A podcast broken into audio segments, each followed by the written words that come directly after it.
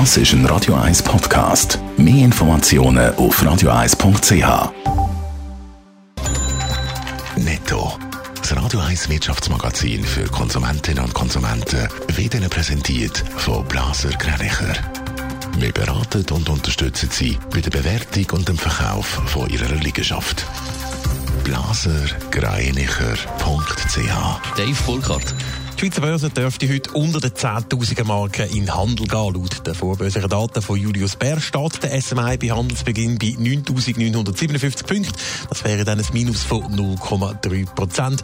Bei den Aktien startet Sika am besten mit einem Plus von 1,9 Prozent. Grund dafür sind gute Geschäftszahlen, die Sika am Morgen veröffentlicht hat. Schauen wir die Sika-Zahlen ein bisschen genauer an. In den ersten neun Monaten von dem Jahr hat der Bauchemiekonzern den Umsatz trotz Pandemie um 2,5 Prozent auf 5,8 Milliarden Franken können steigern. Und auch für die Zukunft ist Sika zuversichtlich. Der Wachstumskurs der dürfte weitergehen, wegen dem höheren Bedarf an Renovationen und der starken Stellung vom Unternehmen im Baufachhandel.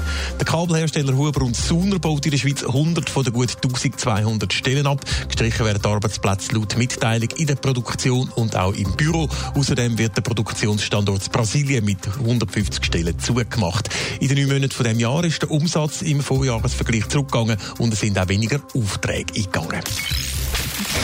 Die Corona-Fallzahlen steigen in der Schweiz. Trotzdem sind die Schweizer Unternehmen ein bisschen zuversichtlicher, was die Entwicklung von der Konjunktur betrifft. Dave Burkhardt. Ja, laut einer Umfrage vom Beratungsunternehmen Deloitte sind mehr als die Hälfte der Finanzchefs der befragten Unternehmen optimistischer als noch im letzten Frühling. Dort haben 96 Prozent die Aussichten für die kommenden zwölf Monate noch als negativ beurteilt.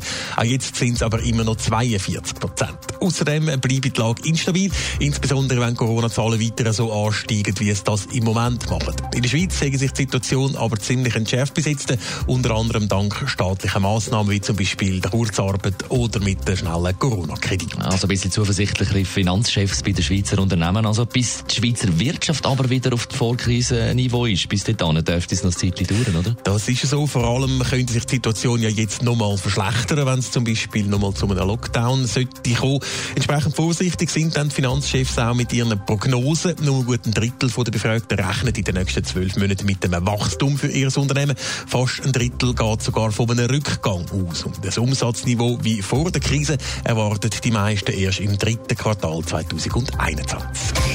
Netto. Das Radio 1 Wirtschaftsmagazin für Konsumentinnen und Konsumenten.